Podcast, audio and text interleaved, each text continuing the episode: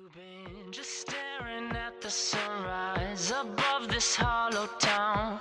Been chasing empty memories, the kind that's keeping you down. Can't seem to find your stride, just trying to live your life. 欢迎大家来到新一期的多说一点，我是小李。我是小宝，我是罐儿，今天真是一个特别的日子，大家可能能感受到小李的这个声音有点奇怪啊，他是戴着口罩在这儿录音，能说说为什么吗？对，因为就是小李所在的这个 social 的环境里面，就是已经所有的人环境所所有人都阳了，然后我呢就感觉像一个孤岛，我现在就特别害怕自己阳。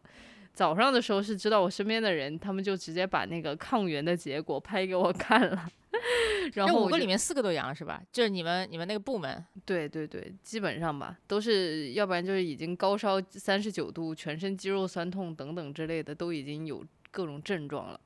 然后我现在呢，就是开始觉得有点流鼻涕，以及呃嗓子疼，眼睛特别干。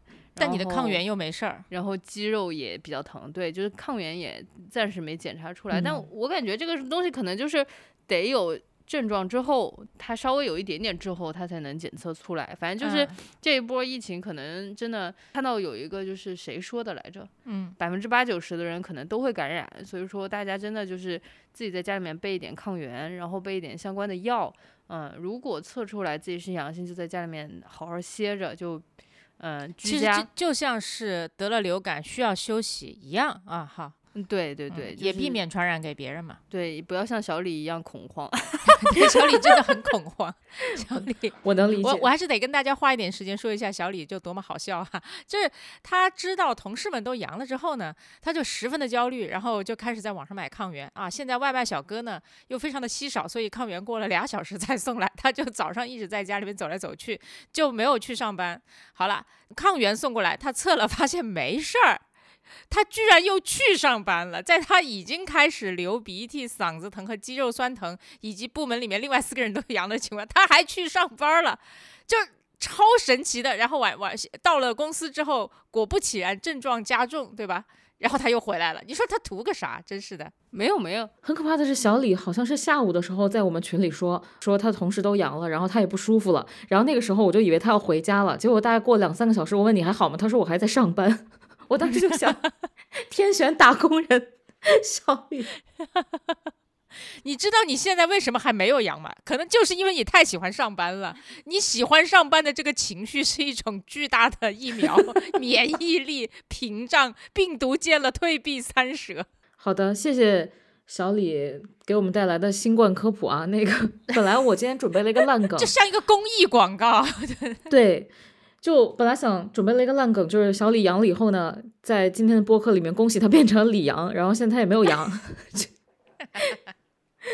叫叫李不阳吧。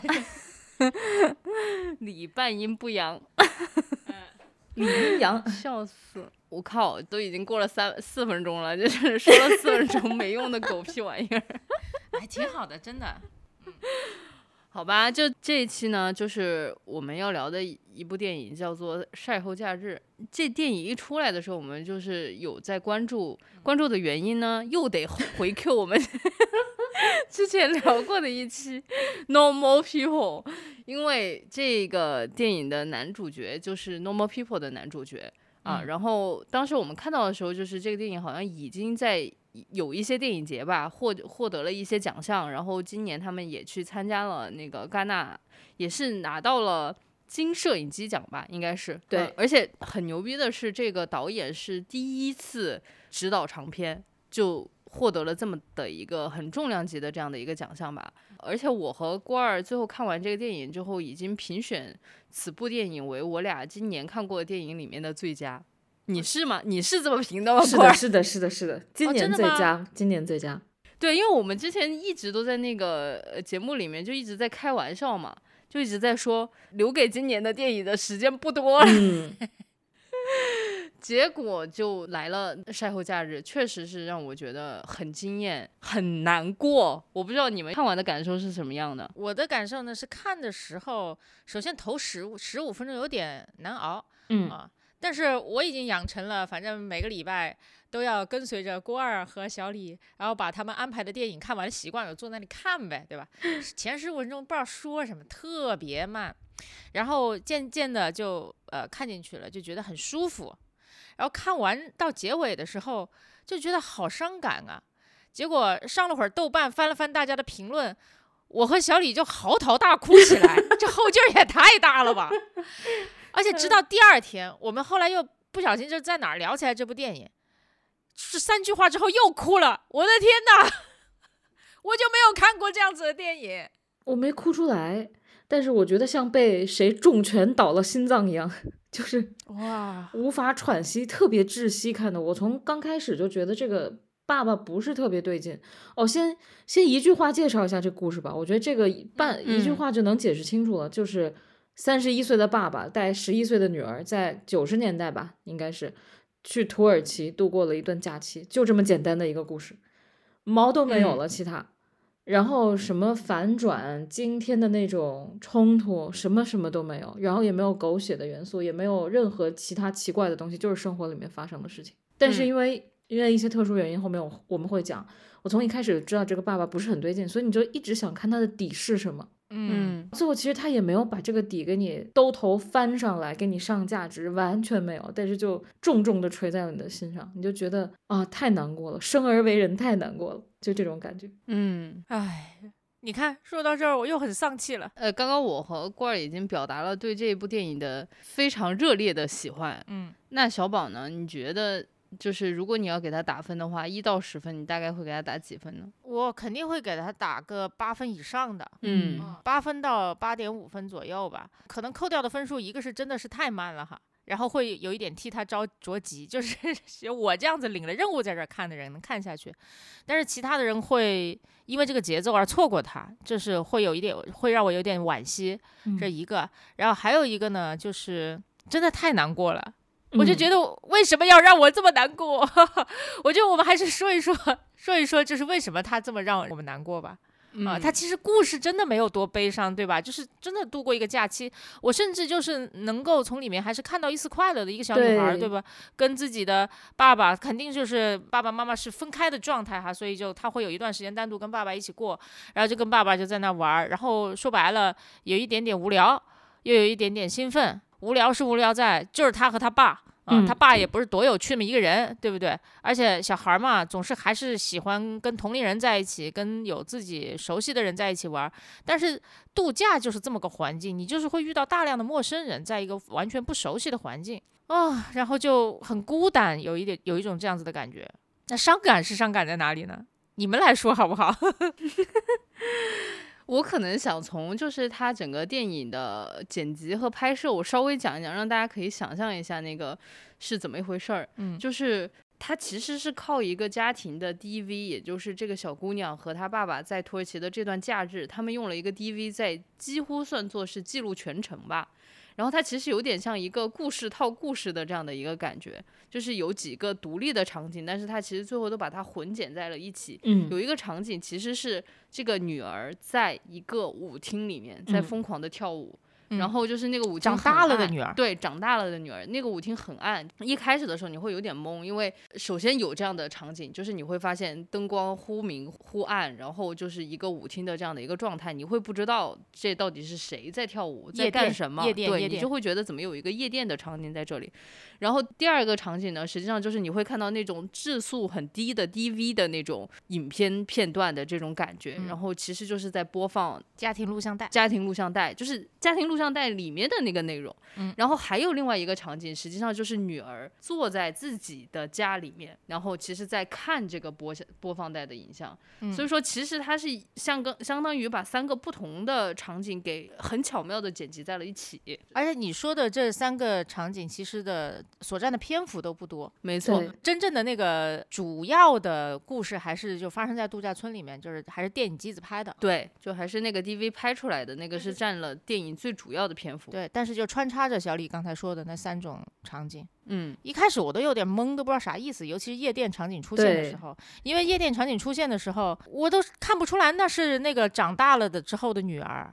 没人能看出来，因为没有人知道长大后的女儿啥样，就是一个对年轻女人，然后和爸爸，爸爸也很年轻，在那个夜店跳舞的时候，你就想着是不是什么他的新女朋友啊什么的，你会联想到这些，你就是没有往女儿长大以后那块儿去想。嗯，嗯，直到看到中间，我都以为夜店的那个片段是爸爸的记忆的闪回，也许那是爸呃爸跟妈妈相遇的场景，对吧？对 呃，对吧？你到你掐指一算，爸爸跟妈妈相遇大概就是不到二十岁啊，然后那个时候大家都很年轻，所以我会往那个方向去想。我我当时也也会觉得这里呃是会有一点小问题的，尤其在你看前半段的时候，我能感受到导演他手盘了这个素材，大概盘了个一年，你知道吧？他熟悉每一段素材，熟悉里面的每一个人，然后最后把它安排在一起的时候是很有技巧的，也很有心机的，是有自己安排的。但我作为一个观众，我谁都不认识、不了解的情况下，乍乍这么一看，我真的是一头雾水。嗯，啊、这也是我前面说的，我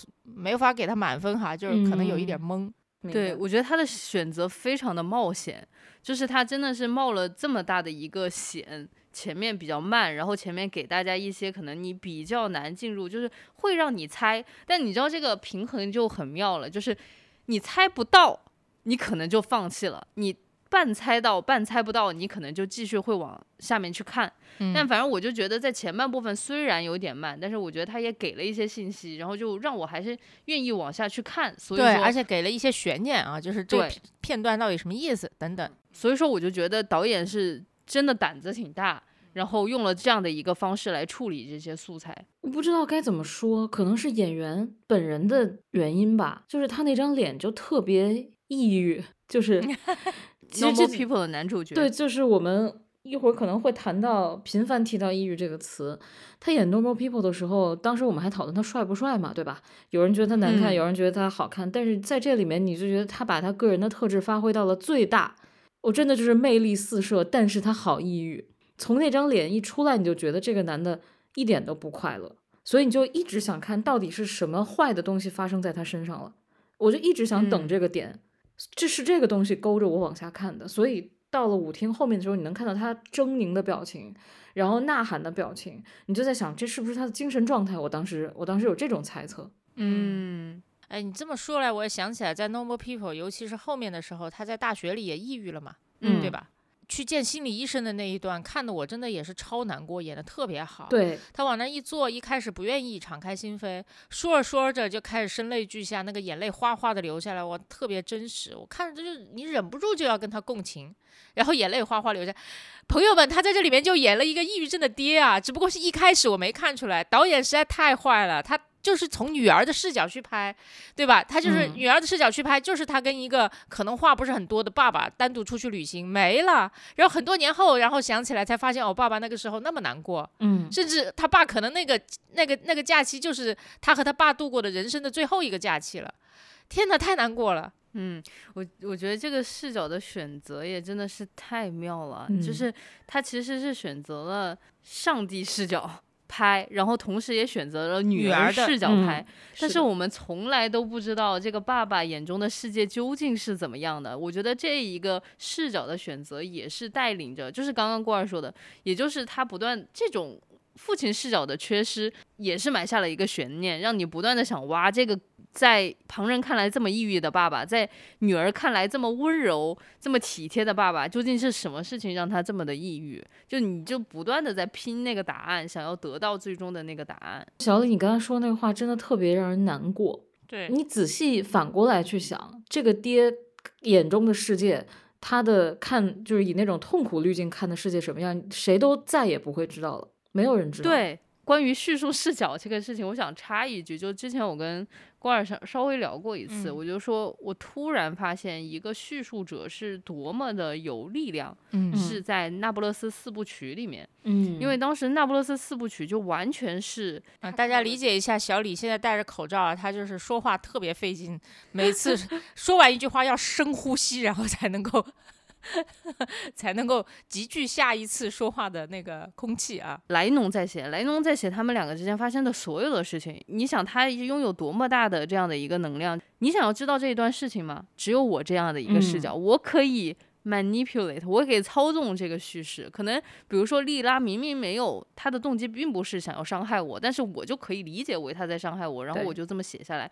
然后对于这一段故事的技术，只有这样的一个事情嗯，啊。所以说，其实像我们在这个电影里面，就对这一段故事的技术，只有上帝视角。我们看到的真实在发生的这些事情，嗯和女儿带上了对爸爸爱慕的、喜欢的的这样的滤镜的一个视角，但是父亲的视角就缺失了，我们就不知道真实的在他爸爸脑中这一切到底是什么样的，是灰色的还是蓝色的还是什么颜色的，我们完全不得而知。而且你刚才说的很有意思，在那不勒斯四部曲里边，叙事者的视角是非常有力量的啊，他可以 manipulate 一切。可是在这里边，女儿的视角和叙事者的这个视角是非常非常无力的，这也是我觉得非常难过的一点。对，就你永远也看不见那个假期，然后爸爸眼里的那个假期是什么样子了。即便最后哈，就是导演把这个家庭 DV 的很多片段混剪在这个电影里面，其实本质上也是代表了一部分的这个女儿和爸爸的这个视角放在一起嘛。因为有一部分是爸爸拍的，一部分是女儿拍的。但即便是这样，然后你也不知道拿着那个 DV 的爸爸脑海里到底在想什么。当他在随口的问起来：“你要吃冰激凌吗？”你的头就跟冰激凌一样大呢？就说这种不咸不淡的笑话的时嗯候，他到底在想什么？所以就特别无力。我们说一些就是具体的小细节吧，就是比较让我们感觉到非常心口被重锤一下的。我我，但我我在想说细节之前，我想稍微补一下，就我可能跟小宝都是属于那种幸运的人。我觉得从某种程度上面来说特别幸运，因为我和他都是在看了短评之后，才真实的意识到这个父亲有严重的抑郁症。就我们当时可能看的时候，我只觉得他有一些抑郁的情绪，他好像不是那么快乐，感觉脑袋上面长了一朵蘑菇的那种 感觉。长了朵小乌云，对，嗯但是我真的没有往他是有抑郁症这个方向去想，然后结果后来我看了很多短评，然后包括我们跟郭儿也聊了一下，就是他有太多的里面的细节，其实都已经在释放他是一个抑郁症患者的这样的一个信号，然后甚至其实我也嗯在想说，哎，这个导演是不是没有释放的特别到位？就比如说，如果我来拍，我是不是会拍他直接吃药？对吧？就给大嗯家一个足够的明示，就是说他嗯就是有这个毛病。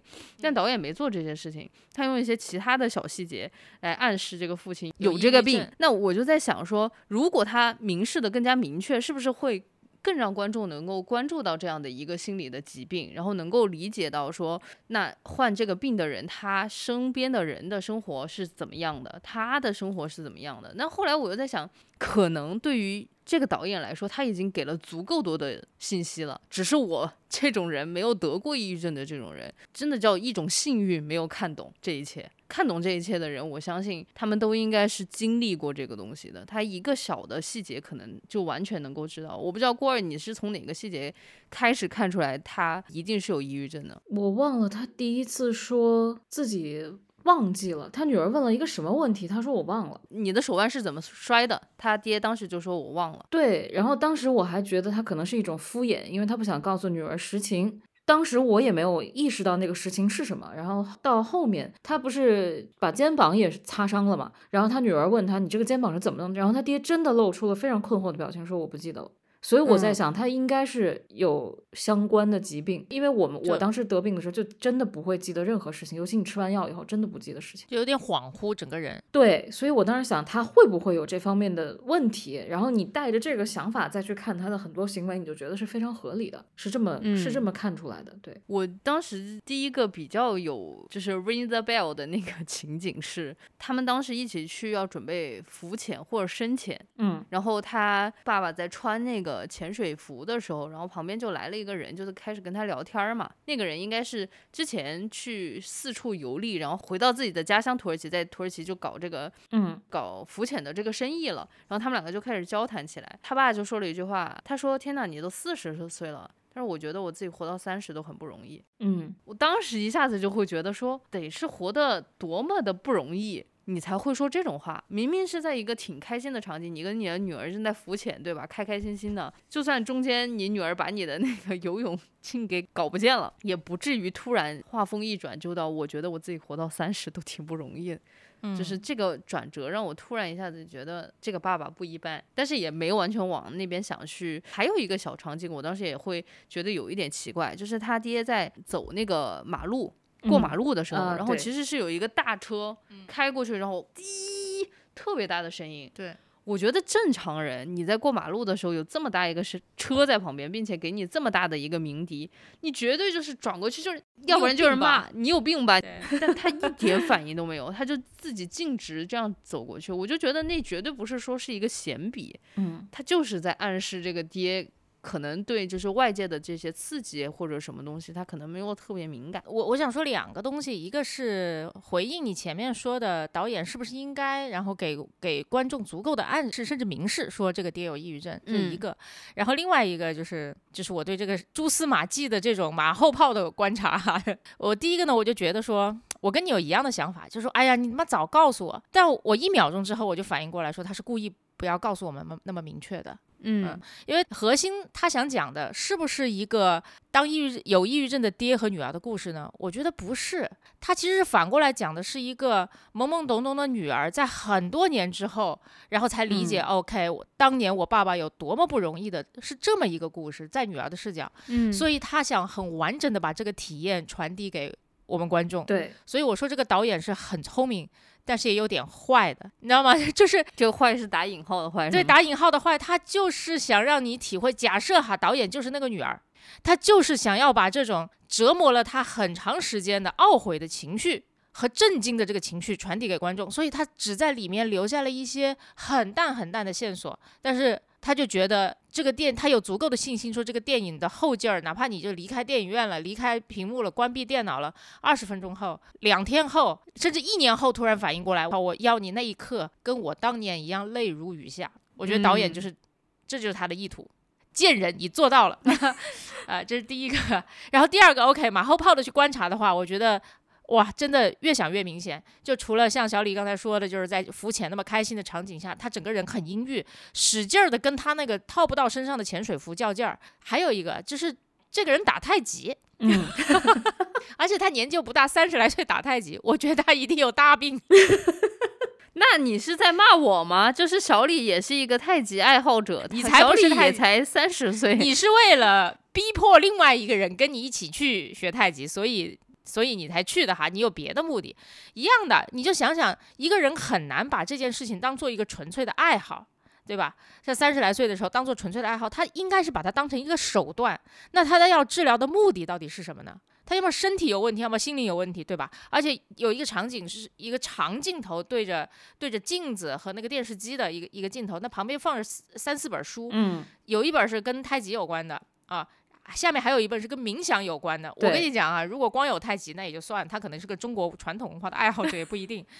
你把太极和冥想放在一起，OK，他绝对是有问题，就精神状态非常不好，而且还有另外一本你可能没注意，我那上面写呃的 poetry、就是写的诗，哦就是就这就跟上一集郭二说的那个又勾连起来了，就快乐的时候当读诗。对当大家在心灵非常不平静的时候，他就要去诗里躲一躲，诗就是语言的寺庙，可以帮你寻找到某种平静。还有一个特别明显的场景，你们记得，就因为说到打太极嘛，然后他在那个栏杆上，镂空的那个栏杆上，阳台栏杆站着，双手举平，你就觉得他下一秒嗯马上要从那个楼上掉下去了。那一幕，就他双脚垫在那个栏杆上，我当时真的吓了一跳，我想他仿佛在练习自杀。我也觉得是，就是要不然就是那种特别疯的人，我就是可能在舞池里面发疯狂跳，然后我根本不在意这些事情，我会这么去做，我踩在嗯一个镂空的栏杆上面。但他平时看上去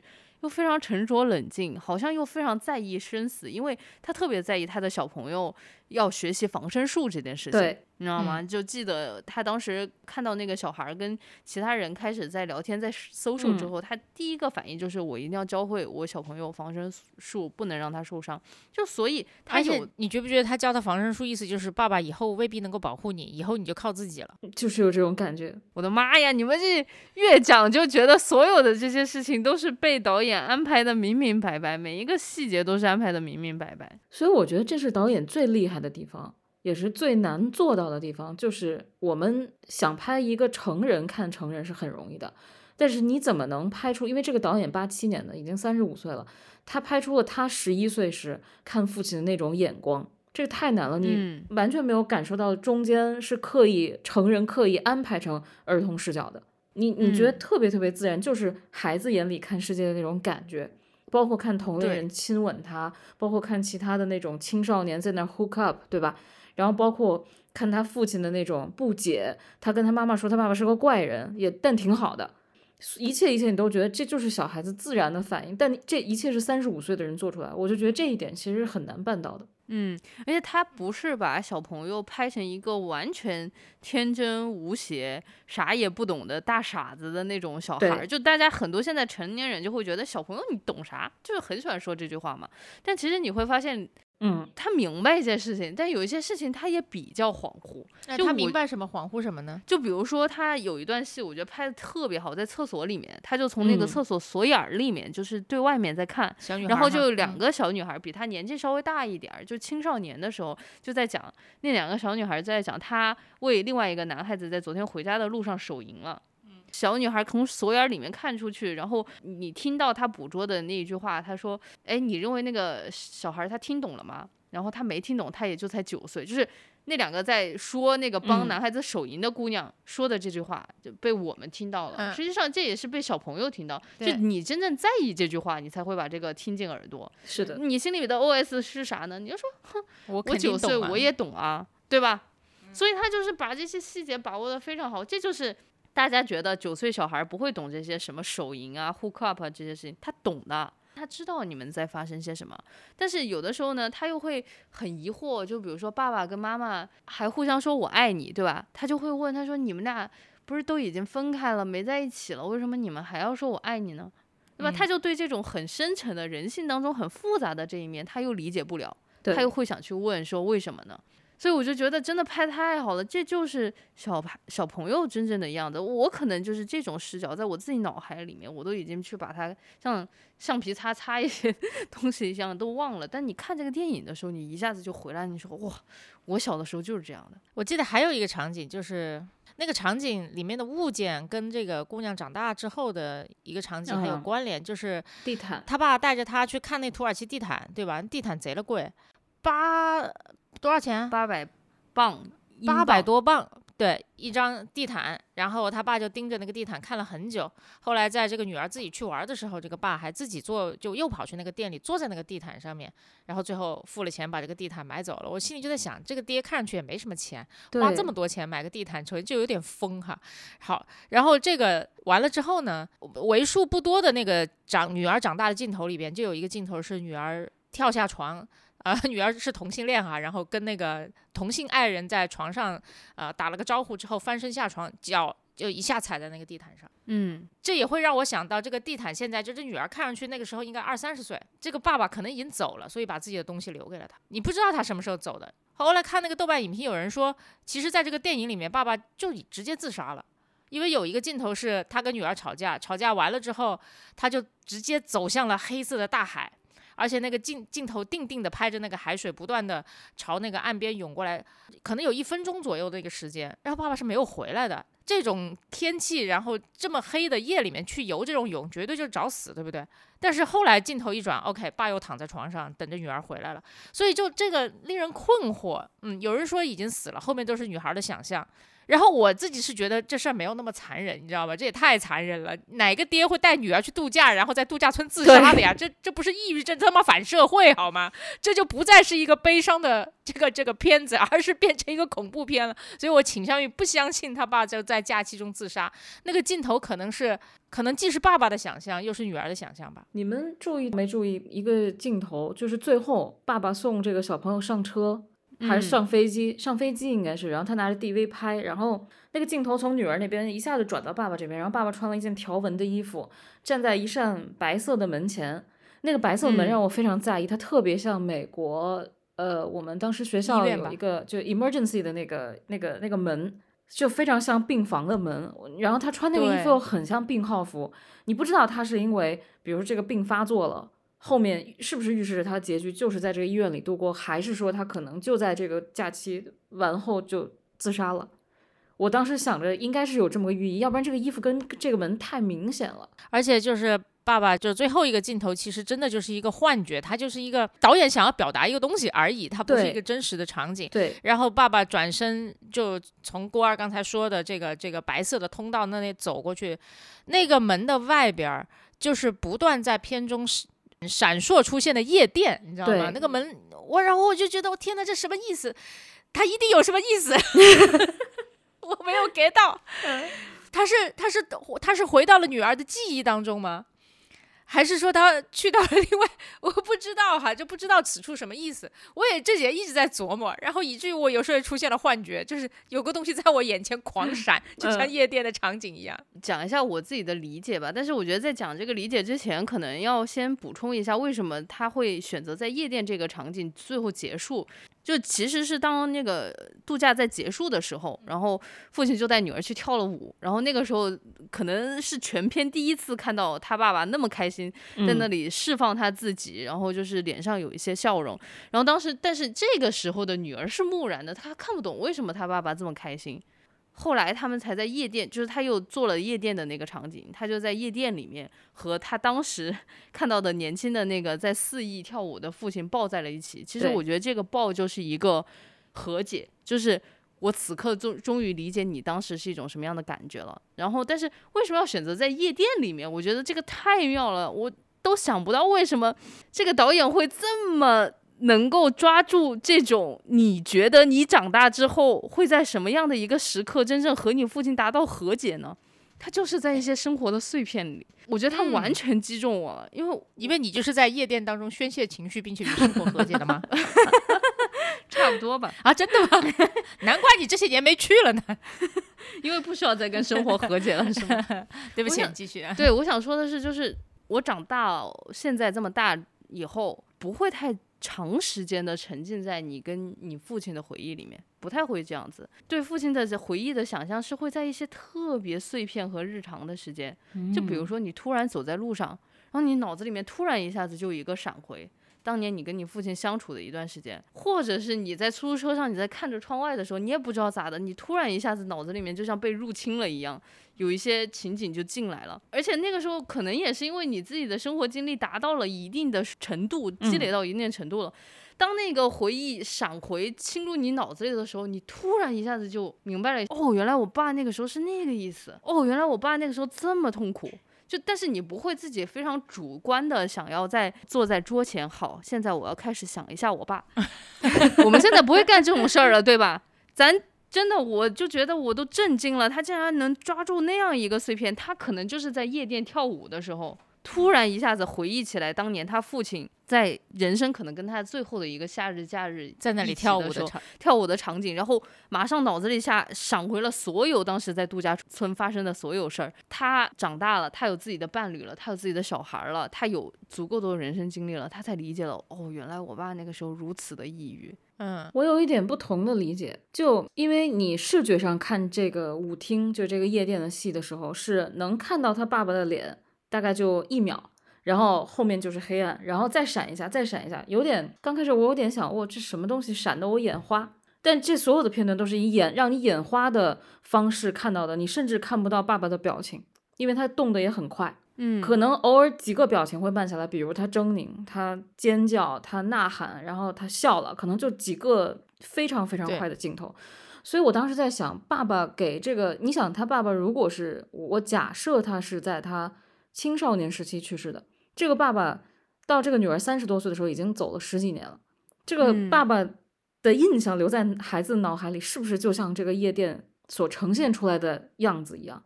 就是那样一闪、嗯闪过一个表情，闪过一个表情，但剩下大段的回忆只能通过这个度假村的 DV 来想象，其他都记不起来了。我觉得有这种感觉。哦，你的意思是说，哦它其实未必是一个夜店的场景，它只是取了一种不断闪烁的这种感觉，闪烁和碎片的感觉。哎，郭瑞刚刚这个解读也挺启发我的，但我可能因为自己平时太爱去夜店了，不是，对，太去夜店了，太喜欢在桌子上跳舞了。我可能就是太沉浸在我自己那种日常碎片化的时间里面，突然明白我父亲当年是这样考虑的这个叙事里面了。但我觉得官儿讲的那个也挺有道理的。但我觉得最最最最最悲伤的就是你突然会理解到。你爸你妈当年跟你说的那句话，你长大了你就懂了，不是一句谎话，就是 你知道吗？就是一种 对，小时候听这种，长大了你就明白了这种话，然后你真的觉得好敷衍啊，很不负责。然后就很呃对，好不负责啊。长大你真明白了之后，觉得好伤感啊。这我觉得这就是最最最让人难过的地方。我就会想起来很多跟我爸的细节，就比如说我爸曾经有一次可能跟人打架斗殴。等一下，你是举例还是在说真事儿？是一个真事儿。操牛逼啊！你们家什么背景？没有，就是当时反正也不知道怎么回事，就是可能大家停车，然后那个人可能就跟我爸刮蹭了一下，然后两个人就开始吵起来了。然后我爸走过去就直接把人家的，他先把我安排在旁边，就不让我看这一切。然后但是我就从那种就是像钥匙孔 一样的这种地方，对缝里面就看到，他就直接走过去把人家领子给端起来了，就把人。拉着领子就给蹬起来了。你你不太理解当时发生了什么。其实你小的时候你不太理解，那你长大之后你突然就会理解，当时是肯定是说了一些难听的话。就是我们生活当中也会遇到那种人，就突然呲儿你两句，你火一下窜上来了。对你火一下子窜上来，然后就是要把他瞪着衣领给拎起来。我有两个感想，第一就是小李评价他爸发火，居然用了打架斗殴这样子的。该怎么说呢？就是你你对你你似乎是派出所已经给他定性了，你知道吧？而而且没想到只是瞪了一下领子，这种能叫斗殴吗？一对一哎。对，斗殴不应该是群架的感觉啊！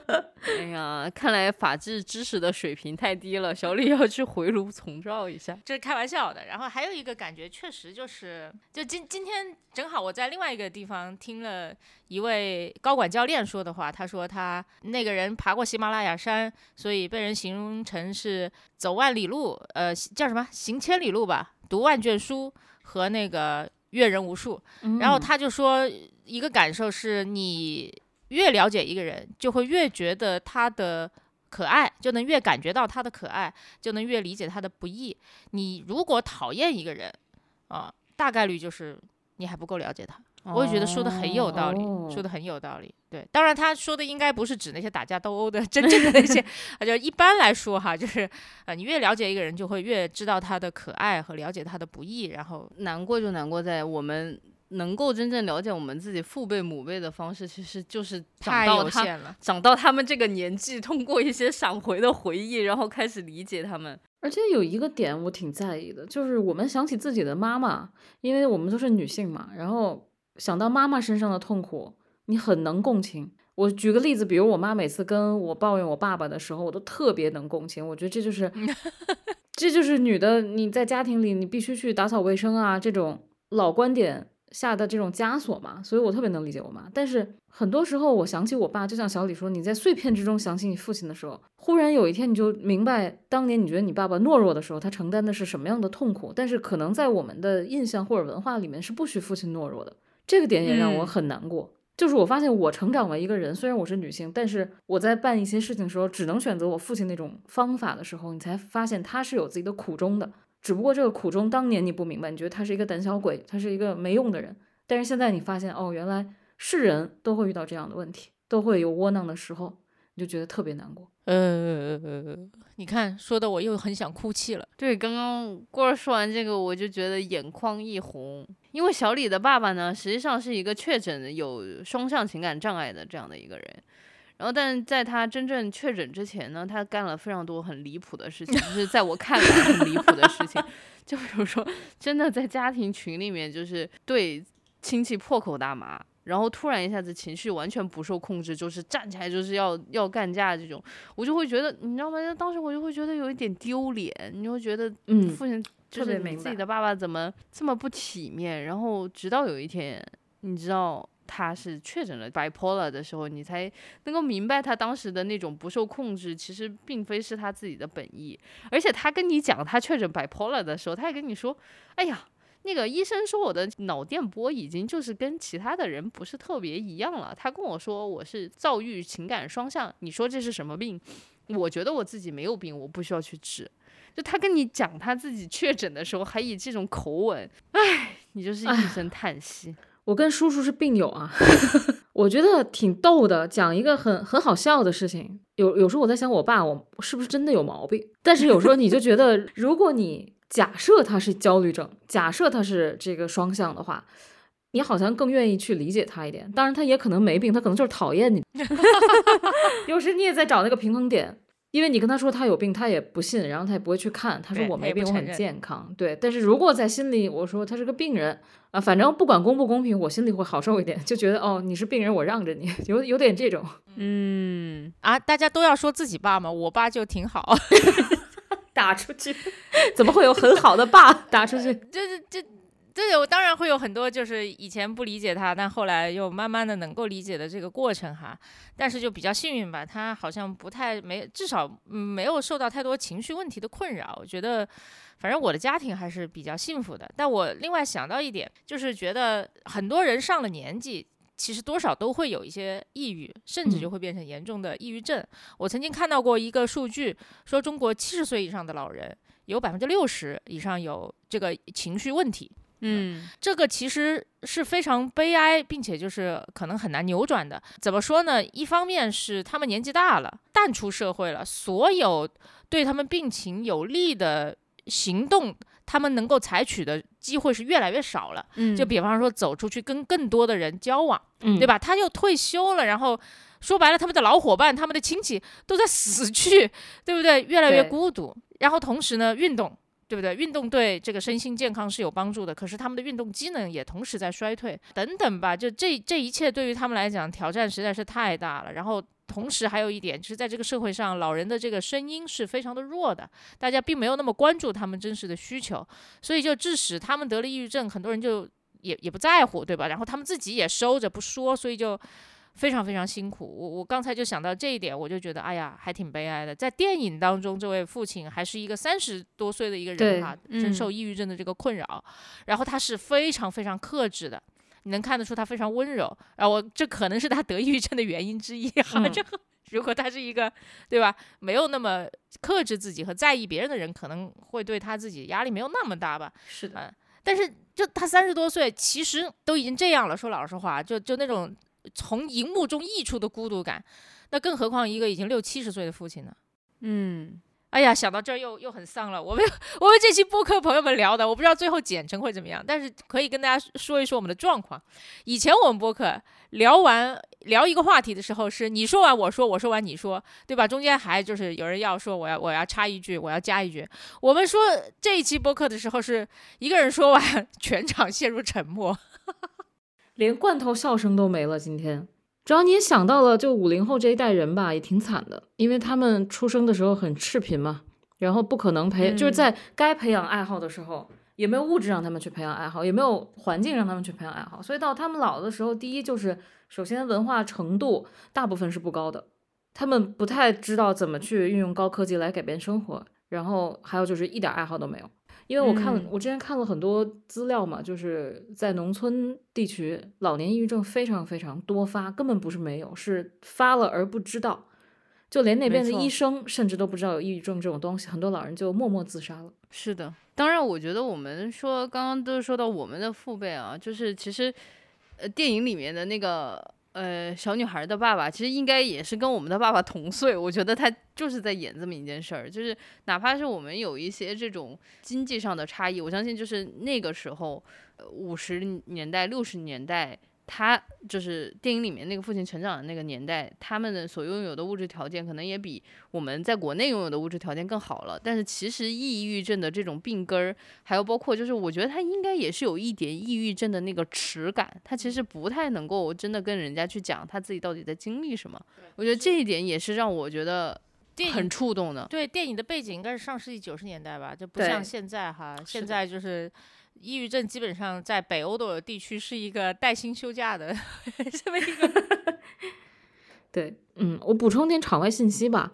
这个导演，这个女孩是八七年的，然后她第一部短片，也不叫第一部短片，应该第一部小片子。她的一个个人尝试是在一五年拍了一个叫《星期二》的片子，一共十一分钟。然后我没有找到具体的影片呈现，但是我看到了一篇采访，就是这个导演说他那是第一次拍他和父亲的关系。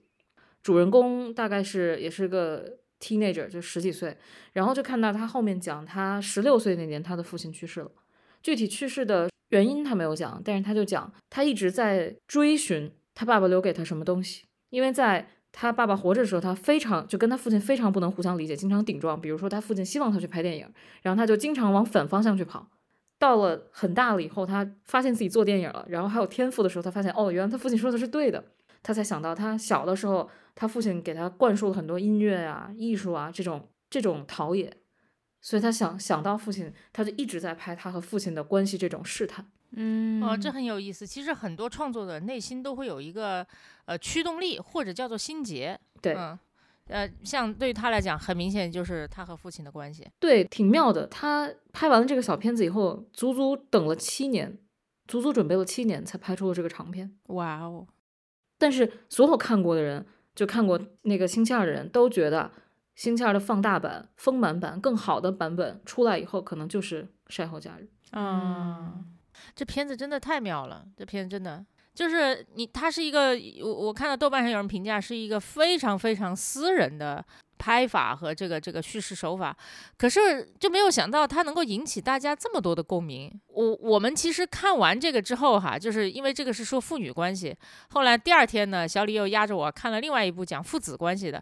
我我这几天看电影其实都是那种往那儿一坐，就或者叫叫小小李跟我说，来你下这个片子啊，下下下，然后开始放了之后，大家看了五分钟，我就不明白他说啥，因为以前去电影院看电影的时候是自己去买票，看过预告片，看过简介，对吧？自己买票进去的。现在看电影我就往那儿一坐，开始五分钟，我没看明白是啥，然后我就得问他这怎么回事儿。反正看第二部的时候，我问这啥，他就跟我说啊，柯达胶卷讲的就是父子关系，然后也是看头五分钟没看明白，后来才看明白的。嗯，当时其实就是想做两个影片的一个对比嘛。那嗯讲完父女，那我们就是讲个父子，对吧？嗯因为我觉得《晒后假日》是绝对的一个非常艺术文艺的这样的一个片子，它嗯相对来说受众也比较小众一些。然后柯达。胶卷儿这个电影，它肯定是一个非常商业的片子，然后它其实商业片子里面该有的元素都有，而且其实不是一个特别成功的商业片儿，我可以这么说。一句话概括一下这个片子讲什么吧：渣男艺术家爸爸啊、呃马上就要死了，非逼着自己的儿子，一个不太成功的音乐制作人，开车载他去晒他的几卷胶卷。逼着他，然后去去陪他做这件事儿然后，一路就果不其然就和解了，并且到最后那个胶卷晒出来，果不其然就是这个艺术家老爹在这个孩子刚出生的时候拍的他的照片，对吧？大家也可以看到哦，很套路，很套路。其实我觉得这个电影还是有一些可圈可点的地方。我比方说一开头的时候，当这个失败的音乐制作人在那里就是就是失去了自己签约的乐队的就是时候，对我一开始一直以为他是父亲，因为我可能刚看完《晒后假日》吧，那 那里面的父亲大概三十多岁，这里也是个三十多岁胡子拉碴的爹，很失败，对吧？看上去确实是。然后后来发现不，他是那个儿子，然后他爹极其成功，啊，住着大房子，请的护工极其美艳。那个护工的演员是谁来着？是在漫威里面演红女巫的那个嗯女生，金发碧眼，对吧？然后自己有个 manager，我看 manager，你 manager 啥 manager 我的 house 吧？后来发现是他的经纪人儿。啊，他肯定是大艺术家，那经纪人儿也是高大帅气，并且这个经纪人儿之前的下属，后来还成为了。呃，也是知名乐队的这个经纪人，所以他能够借此要要挟这个儿子，我不管你有多讨厌你爹，你必须去陪他做最后一件事情，不然我就不把那个乐队介绍给你，对吧？才可以做这样的事情。反正就是处处都是套路吧，包括就这个美美艳的女护工，你第一，你作为一个女护工，你过于美艳了，真的，我老觉得你下一秒就要使出一些法术，然后电死这个老头。我的感觉是，老觉得下一秒你这个导演就会告诉我们，其实他不是他的护工，是他的情人。对，就是太好看了，而且他在这里面扮演的那个角色，就是承担的这个作用就非常的生硬，你知道吗？就是他出现在这个儿子的办公室，告诉他你爸要死了，然后他在那个爸爸和儿子吵架的时候说你们不要吵了，他在这个儿子赌气的时候说你爸其实怎么怎么样，他在这个儿子赌气的时候跟他爸，就是他是个旁白，哎，这个电影的啊剧情是由他说话推动的。对呀、而且在儿子伤心的时候，哎，他们俩还睡了，对吧？就是这什么角毫无色？必要。对，而且其实它也是完全的一种公路类型片儿，就是那个胶卷儿，你就必须得在某一个地方，在某一个时间、某某一个 DDL、某一个死线之前去晒，要不然你就晒不着了。就是所有的都是套路，而且甚至我都怀疑他要加那个女性角色，就是要加红女巫在这个电影里面，都是为了让这个电影可看性更强。没有人。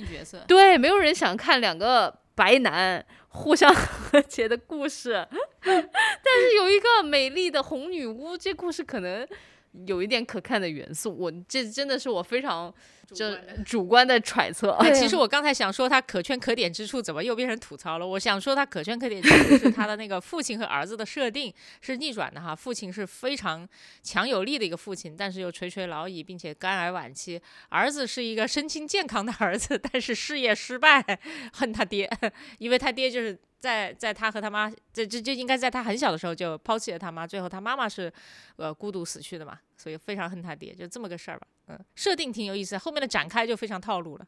反正整个片子就用四个字概括，真的就是小宝刚才说的，果不其然，从头到尾没有一个环节你猜不中，没有一个反转你想不通，你就觉得哦，一切都是安排好的。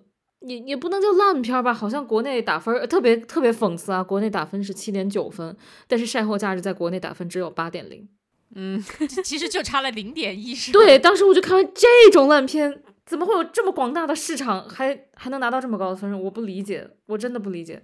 因为因为昨天跟那个小宝跟小李在群里也也聊了一下，就感觉啊，我我觉得唯一可圈可点之处其实是父亲的演员，嗯，就是演《西部世界》里面那个。那个、那个、那个、那个、那个博士，那个 doctor 吗？不是那个 doctor，是是谁？就是老男主，算是男主。对，那个老头演的真的太好，就这这么个破本子，他能让你看出那种演技，我就觉得非常了不起。这本子发挥余地太小了。嗯，然后儿子和那个红女巫几乎演技为零。对，就是到点了，该陪睡了。好，现在我们睡一觉。到点儿该吵架了。好，我们吵架。就一切都是掐表算的，你知道吗？就非常无聊。对，郭儿作为专业编剧，你就很明白，这很有可能就是抓了三四个专业编剧摁摁头在那儿，就是你们一天写出个东西来就写了，你知道吧？就这玩意儿。不，我就想吐槽，为啥不能坐飞机去堪萨斯？堪萨斯州是没有飞没有机场吗？为啥非要开这个小破车去？太因为他要拍一个公路片儿，太了。然后这个车还没有棚。然后为了增进感情，还中间要下一场雨，然后三个人下车躲雨，你就觉得太 我无力吐槽，无力吐槽。对，还有好多槽点，就比方说最后父亲其实是在酒店里面就过世的嘛，嗯，然后那个过世的场景我真的是绝了，就是儿子去洗澡了吧，然后父亲在这儿就玩着他的相机，突然说了一句话，叫做“你听见了吗？”嗯，然后儿子出来唠两句，就发现他爹就就已经。对吧？坐在那儿，眼睛合上了。哎，你爹肝癌晚期，理论上是应该非常痛苦的。你爹怎么可以用一种圆寂的方式死去呢？你爹又不像他爹，还看过那么多关于 meditation 的书，对不对？你怎么可以？哎，就反正就是为了让这个场景好像很有仪式感一样。呃，但最后其实是让人非常出戏的。我觉得前面我都还可以接受，对，虽然所有的东西都在射程范围之内，到最后我觉得他都是太刻意了。就我觉得到，尤其是后半部吧，就是有一点看那个沼泽深处女孩那种感觉，就是他强行给我安排了很多东西，看呐，然后那些鹤起飞了，对吧？就是看呐，你爹在圣光中，然后走向了天堂，这实在是受不了了。但我真的特别感谢，就是这部片子在晒后假日之后看。你得到很多快乐，你知道吗？对，治愈了，治愈了。不然的话，第一就是我觉得，不然的话，我心情到现在可能都好不起来。第二就是这咱们今天的聊天应该就是全程非常的郁闷。就我刚才还想补充，就是不是说这个是人捧戏嘛？然后晒后假日不就要戏捧人嘛？我我得到了一点佐证，就是因为我总感觉让演技相当的男演员和演技相当的小女孩，任何人来演这个本子都不会差，因为他的戏好。然后我今天就看了一下这个男主演泡的这个一个上了一个采访节目，然后他那个主持人就问他怎么得到这个角色，他就说他非常非常辛苦才得到这个角色，因为很多很多人想演，就拿到剧本他就知道这个东西很好，哇，因为这个剧本的台词非常少，大量都是要靠你的肢体动作、表情去演，所以他说这个是非常考验演员演技的，他非常想得到这个角色，然后他也没有想到自己能得到这个角色。然后又讲他跟这个小女孩，小女孩是第一次演戏，然后说她是个天才，就非常自然。然后两个人在土耳其是两周还是两个月？两周当了两周假扮的妇女才开始拍摄。嗯，哦，就先进入状态。对，他说因为我自己没当过爹嘛。嗯。我还看的是咱们在是咱们在群里聊天说的，还是咱们在网上看到的？说 Normal People 一男一女出来，对吧？男主就确实是从 Normal People 里面出来演了 Normal Father，非常好，很典型的父亲，对吧？沉默寡言，然后藏着一堆心事儿。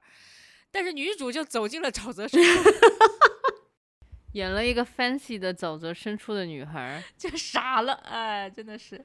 那大家真的要注意选选剧本啊，注意选剧本儿。女主也没有，就 Normal People 的女主也没有那么不会选剧本，她其实选了一部很好的小说，但是是的，戏搞成这个鬼样，真的谁知道呢？她可能以为我看了小说就可以了吧？她以为自己拿的是哈利波特，你知道吗？说真的，说真的，我刚打开这个晒后假日看了大概半个小时，我只有一个感觉，就是如果 Normal People 拍续集，他们俩结婚了，有了孩子，然后后面离婚了，这应该是 Normal People 的一个真正的结局。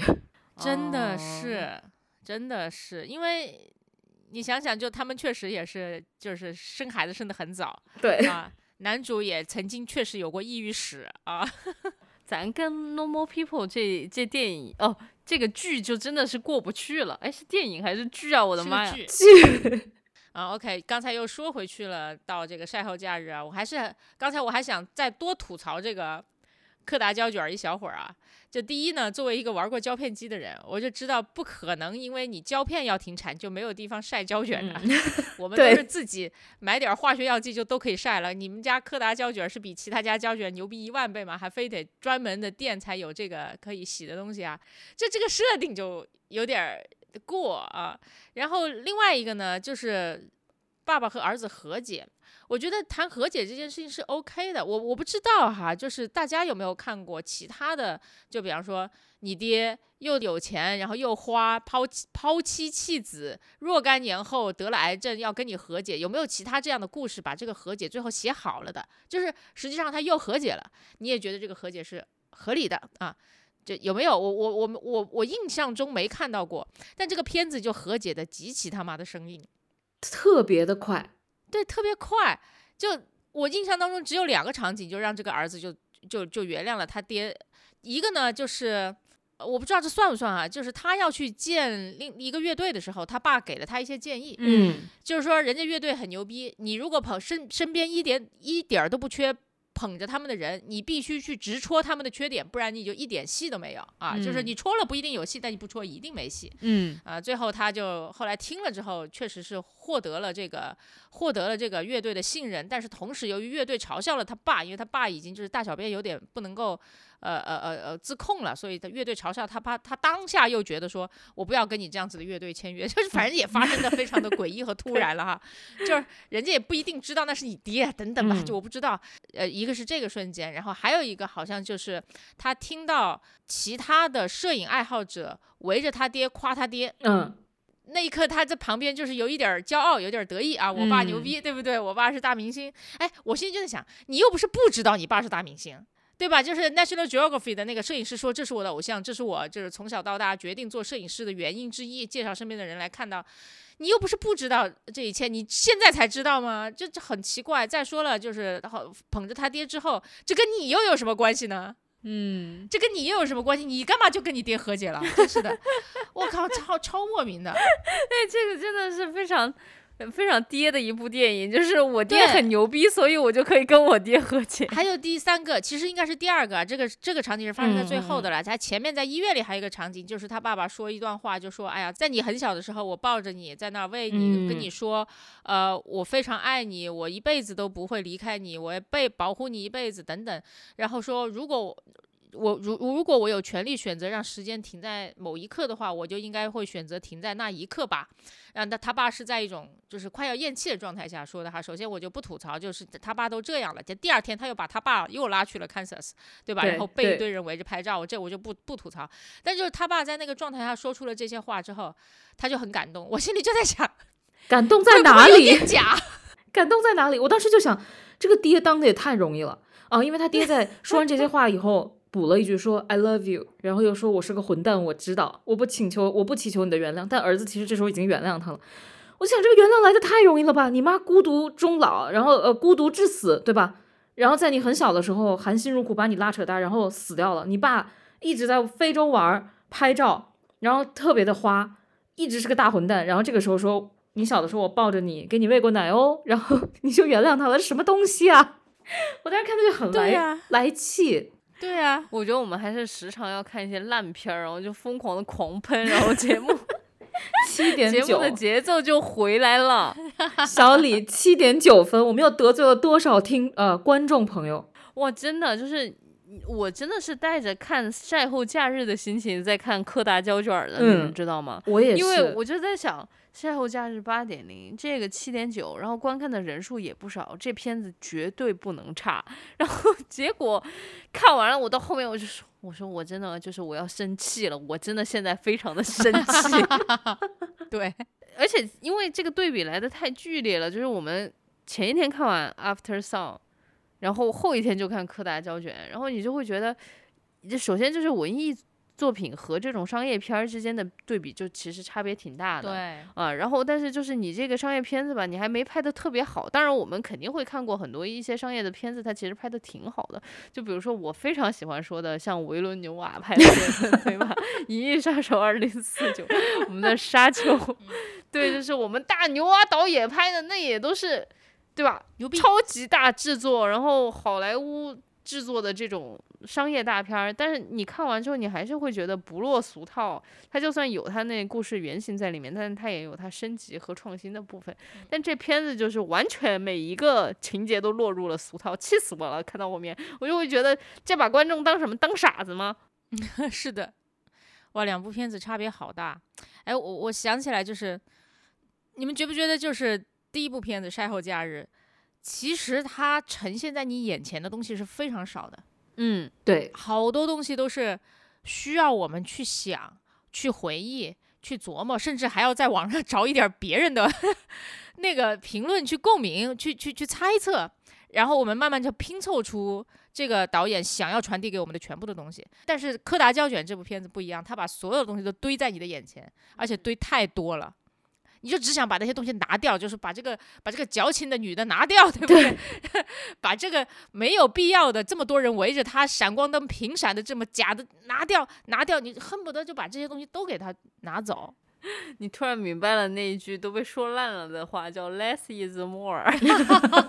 对，哎呀，真的概念说起来真的都是没什么太大意思，但是故事真的是，对，我就还特别想说一个，就是作为观众的这样的一个体验，就是当你在看《晒后假日》的时候，你其实某种程度上，我觉得就像是一个共创者，就是你和这个导演一起共同完成了这样的一个故事，因为导演留给你了一些空白的地方，就有一些留白，对吧？你有阐释的空间，就像刚刚我们对那个舞池的那一段阐释是不一样的。我的阐释是说，我就是在碎片化的时间里面会突然闪回跟父亲的回忆，然后明白一些东西。但观众有不一样的解读，但这种两种不同的解读都让我们各自的观影体验很好，因为我们都从里面拿走了我们自己想拿的东西。就是我也把这一个空白以我想要的方式去填补进去了，而且它也 make sense。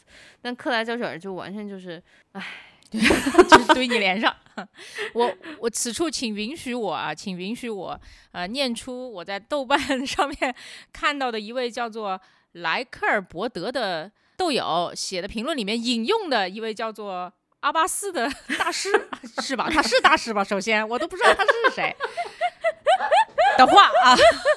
拐了八个弯，但我觉得出于尊重都得说到啊。他他说到，他说阿巴斯在聊到电影创作时讲，有一种电影呢，如今非常的普遍，他不要求观众发挥的想发挥自己的想象力，他把一切都堆在荧幕上，但又一切又有于诠释。导演强行规定了你应该如何感觉。我们看很多电影的时候都会有这种，都会有这种体会哈，就是你此刻非常明显的感觉到导演希望你此时哭，希望你此时笑，希望你此时觉得父亲牛逼，希望你此时觉得儿子可怜啊，太明显了。样板戏呀、算样板戏，好，对不对？插入了一段自己的评论哈。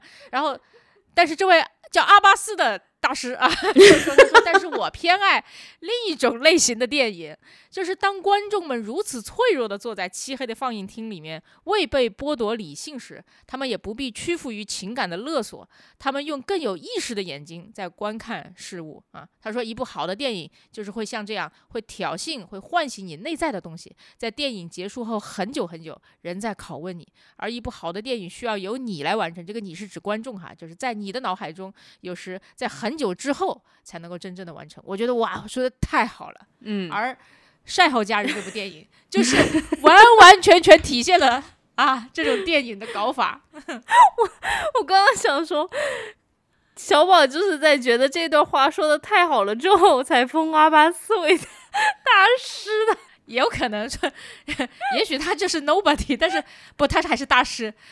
他说得出这段话，他对于我而言就是大师，好吗？我我太想笑了，但是我特别能够感同身受这段话，因为对于我来说，柯达看完了之后，就是你屏幕关上的那一刻，你再也不会想他；你再想他的时候，你只想骂他。然后，但是赛后假日，我在想起他的时候，我脑子里面会有一个场景，就像子弹打出去了。然后结果就在黑暗当中打出去了那个子弹，然后但是那个青烟就一直在那儿飘着，没有散去。就是我脑子里面就总有一种它带给我的余味，就是那个青烟一直没有散去的那种感觉。就是甚至就是真的在看完三天之后，想起来其中的一些情节，就是我靠，然后又开始想哭。还有一种感觉，就是因为因为之前我们聊到这个 after sun 的这个意思，它翻译叫晒后假日。后来其实 after sun 其实是一种晒后修复乳这么一个翻译，呃，嗯，明白。就是你会想要修复的是什么？我一直在想，是不是因为这段旅程对于这个小女孩来说特别快乐，然后爸爸死掉了，所以她其实是用后二十年在修复她这一段回忆，嗯被这种明亮的快乐的回忆给刺伤了。嗯，所以我就一直在想，我看完是一种什么感觉？是一种你做了一个美梦，你做了一个美梦，然后第二天早上你好像忘了昨天那个美梦里面到底美的是什么部分，你就会一直想，一直想，一直想，然后可能最后你想起的这个梦已经跟你原来原来那个梦不一样了，但是你就觉得这个味道很好。嗯，哎呀，反正我觉得就是后劲儿特别大，余韵也特别久。咱们下期是不是能看点真正快乐的东西，朋友们？怎么回事儿？越看越丧，越看越抑郁。对，你知道我我看完这个的时候，我还在房间里骂了一会儿娘，嗯因为我以为这就是咱们读者啊、就咱们的 听众推荐嗯给咱们的，因为咱们不是经常让听众给我们推荐点东西嗯嘛。我心里就在想，我们叫你三期了，推荐点快乐的东西。晒后假日，我以为就是阳光明媚的度假呀，我的妈呀，真的是。但后来发现哦，并不是咱们的听众这个这个嗯，是我们自己下贱，对，非要去搞一部这种片子看。我们是下贱呀。别提了，过阵子还要再看《再见爱人》，我觉得我要稍微修炼一下，免得被气死。这 嗯，我们下期保证要看一个能笑出来的。小不列颠吧，要不然就直接看。现在还有没有就咱们很早之前看过的类似那个叫什么来着？就伦敦生活吧，是吧？伦敦生活一点儿都不想笑啊，也很丧气啊。不，但伦敦生活很多都很好笑，我觉得。嗯，也很好笑。我我能够接嗯受，就是朋友们就是这样子啊，这个是我对黑色幽默的理解的底线了哈，不能再黑了好吗？幽默的你能接受喜丧，对吗？喜丧，对，他是喜丧，哎，笑死我了！什么叫喜丧？之前有一位听众朋友给我们推荐过《摄影机不要停》，当时在聊一场很没有必要的春晚的时候，那个电影确实也让挺多身边的朋友也想到了《摄影机不要停》。好呀，那我们可以先暂定。当然，如果在这个过程中我们找到了更好笑的，我们就选更好笑的那个。哪位听众菩萨发发善心？这期就先到这儿吧，然后让我们期盼小李明天能继续阴着活下去。好的，那我们就先这样吧，拜拜，拜拜。拜拜。